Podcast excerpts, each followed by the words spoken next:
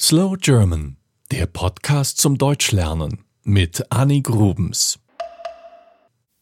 Es tut mir leid, dass ich in diesem Fall nicht so richtig vom Anglizismus wegkomme. Natürlich kann ich sagen, dass es in der heutigen Episode über die Geschlechterdebatte geht. Aber das Wort Gender hat sich in Deutschland mittlerweile durchgesetzt. Es geht heute also um Männer, Frauen und nicht nur das. Natürlich ist das mal wieder ein Thema, das ich nur oberflächlich besprechen kann. Immerhin gibt es ganze Forschungszweige darüber. Denn wir reden heute auch über das dritte Geschlecht. So bezeichnen wir Menschen, die sich weder als männlich noch als weiblich einordnen möchten oder können. Seit 2018 dürfen sich diese Menschen in ihren Ausweis das Geschlecht divers eintragen lassen. Der Bundestag hat das als Gesetz verabschiedet. Das bedeutet, dass bei der Geburt eines Kindes auch das diverse Geschlecht eingetragen werden kann, wenn diese Kinder nicht eindeutig das männliche oder weibliche Geschlecht haben. Früher war es so, dass die Eltern sich entscheiden mussten. Seitdem ist es übrigens auch üblich, dass bei Stellenanzeigen zum Beispiel steht Verkäufer in Klammern M W D. Für viele Menschen in Deutschland war das alles ein großes Problem. Sie regten sich auf, als es Diskussionen über Toiletten gab. Ein Beispiel. Eine als Frau geborene Person fühlt sich eigentlich als Mann. Das nennt man Transgender. Der Körper bleibt aber der einer Frau, wenn sich diese Person keinen Operationen unterzieht. Auf welche Toilette sollte die Person also gehen? Auf der Frauentoilette würde niemand etwas merken, aber die Person selber würde sich nicht wohlfühlen. Auf der Männertoilette würde sie sich selber gut fühlen, die Männer dort wären aber verwirrt. Daher wurde diskutiert, entweder wieder Unisex-Toiletten einzuführen, also Toiletten für alle Menschen, egal welchen Geschlechts.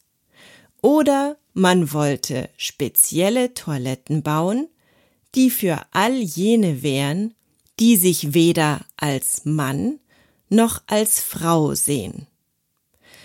Als Genderwahn oder Gender Gaga wurden Gespräche über das dritte Geschlecht oft abgetan.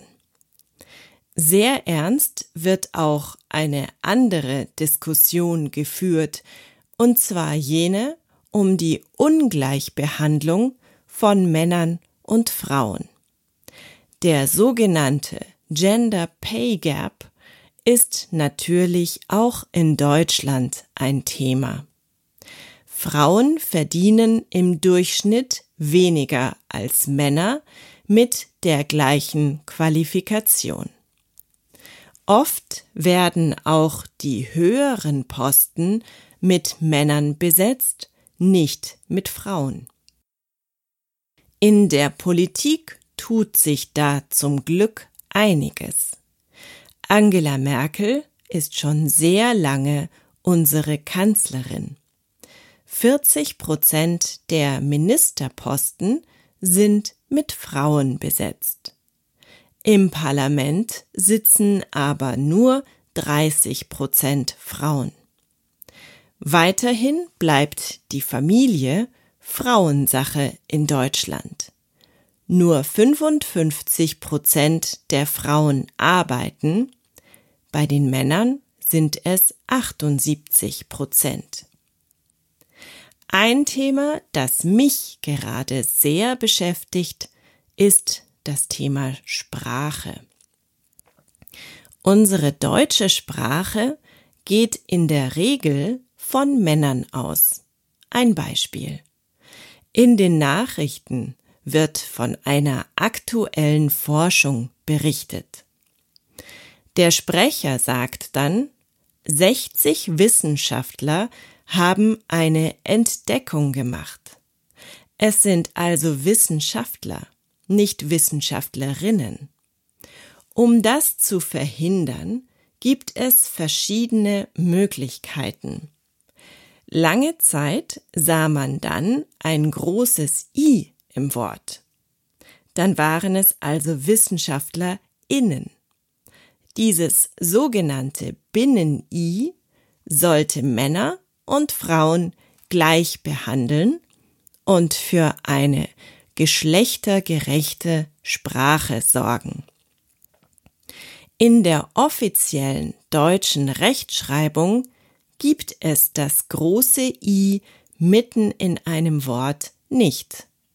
Und ich hatte auch gerade beim Schreiben des Textes das Problem, dass meine Autokorrektur das große I als Tippfehler entfernt hat. Außerdem sieht es immer aus wie ein kleines L, oder? Wie kann ich denn dann kennzeichnen, dass ich alle Geschlechter meine? Viele verwenden das sogenannte Gender-Sternchen, also dann wären es die Wissenschaftler Sternchen innen. Aber das sieht auch immer komisch aus, finde ich. Es trennt das Wort. Und Screenreader, die beispielsweise für blinde Menschen den Text vorlesen, lesen dann so wie ich gerade Wissenschaftler Sternchen innen. Jedes Mal Wissenschaftlerinnen und Wissenschaftler zu sagen, ist umständlich. Nur Wissenschaftlerinnen zu sagen und alle zu meinen, wird so nicht erkannt. Ich habe mich dazu entschlossen, den Doppelpunkt zu verwenden. Dann sind es also Wissenschaftler Doppelpunkt innen. Was ich übrigens oft im Radio höre, ist entweder eine kleine Pause zwischen dem Wissenschaftler und den Innen, also WissenschaftlerInnen. Oder sie versuchen es zu vermeiden, das Geschlecht zu benennen. Dann werden aus Studentinnen und Studenten die Studierenden, aus Forscherinnen und Forschern die Forschenden. Sprache ist wichtig, um Menschen nicht zu diskriminieren.